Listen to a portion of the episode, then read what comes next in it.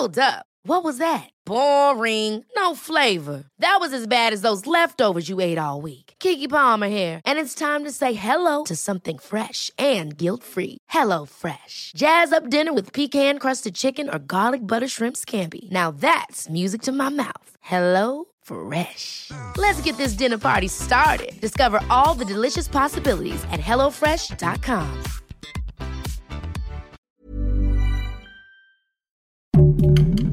Heraldo Podcast, un lugar para tus oídos.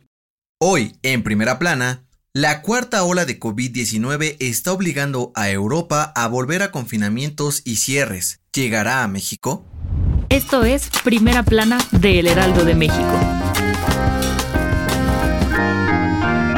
Actualmente, Europa enfrenta la cuarta ola de contagios por COVID-19 y se convirtió nuevamente en epicentro de la pandemia. Es por ello que varios países han decidido reforzar las restricciones para evitar más casos positivos. Este lunes, Austria se convirtió en el primer país en imponer un nuevo confinamiento total, y las autoridades anunciaron que la vacuna anti-COVID será obligatoria para toda la población a partir de febrero. Por otro lado, las autoridades de salud en Holanda y Alemania también impusieron nuevas medidas para frenar el incremento de casos, como la reducción de aforos en bares y restaurantes, y prohibir el acceso para quienes no se han vacunado. Esto causó molestia en la población, por lo que varios grupos de personas salieron a las calles para protestar violentamente en contra de las nuevas medidas, pues aseguran que la economía de ambos países y miles de trabajos están en riesgo. Ante esto, los voceros de la Unión Europea hicieron un llamado a la población de todo el continente para vacunarse cuanto antes con el fin de evitar que los contagios por la variante Delta del coronavirus aumenten en la temporada invernal.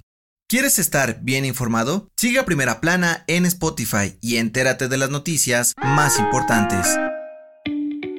De acuerdo con la Secretaría del Trabajo y Previsión Social, más de 44.000 empresas aún no se suman al registro de prestadoras de servicios especializados u obras especializadas para poder seguir ofreciendo servicios de outsourcing de forma legal, por lo que podrían ser sancionadas al estar cometiendo un delito. En abril pasado, AMLO dio a conocer que la subcontratación de personal quedaba prohibida y las empresas tendrían como fecha límite el 24 de julio para regularizar la situación de sus empleados. Sin embargo, las compañías que ofrecen servicios especializados tenían que registrarse ante la Secretaría del Trabajo para comprobar que la subcontratación estaba justificada. La Secretaría del Trabajo dio a conocer que hasta el momento son poco más de 79 mil empresas las que concluyeron sus trámites y registros al 100% y podrán seguir ofreciendo servicios de outsourcing.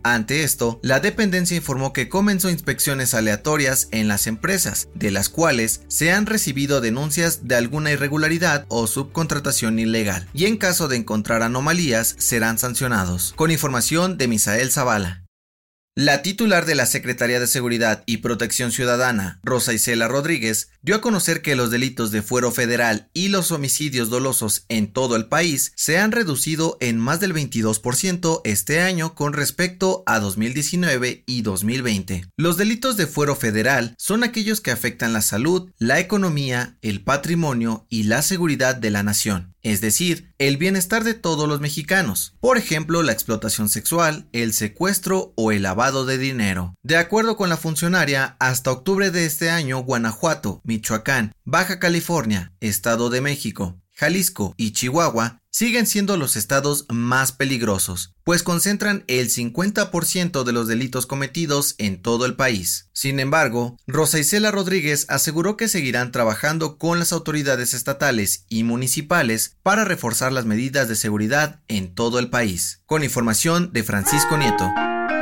En otras noticias, este lunes el canciller Marcelo Ebrard se presentó ante el Consejo de Seguridad de la Organización de las Naciones Unidas en Nueva York e invitó a la comunidad internacional a implementar acciones para frenar el tráfico de armas para conseguir la paz mundial. En noticias internacionales, en Chile, los candidatos presidenciales Antonio Cast y Gabriel Boric se enfrentarán en la segunda vuelta de elecciones para definir al nuevo presidente el próximo 19 de diciembre. Y en los deportes, la Liga MX dio a conocer el calendario para los partidos de cuartos de final de la Apertura 2021. Los partidos Pumas América y Atlas Monterrey se disputarán el miércoles 24 de noviembre y la vuelta el sábado 27, mientras que León Puebla y Tigres ante Santos se jugarán entre el jueves 25 y el domingo 28.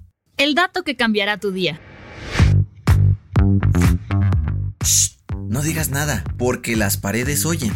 De acuerdo con los historiadores de la Sorbona, esta frase nació durante el siglo XVI en Francia, cuando la reina Catalina de Medici mandó a instalar conductos acústicos en las paredes de distintas habitaciones del Palacio Real para poder escuchar mejor las conversaciones de las personas, pues era muy desconfiada. Sin embargo, en cuanto los miembros de la corte se enteraron, se corrió la voz de que las paredes tenían oídos y de este modo nació la expresión. Yo soy José Mata y te espero en la próxima.